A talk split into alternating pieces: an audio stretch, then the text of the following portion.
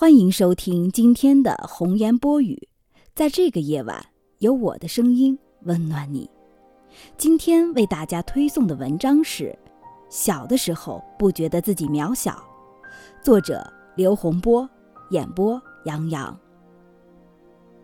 小的时候不觉得自己渺小，但是眼睛看到的世界都觉得很大。长大后不觉得自己长大，但是老在怀疑，怀疑自己小时候看到的世界怎么变得如此渺小。后来才知道，这世界一切得变化，只是视角发生的改变。长大了，真的一切都会改变，唯一不变的。是回忆。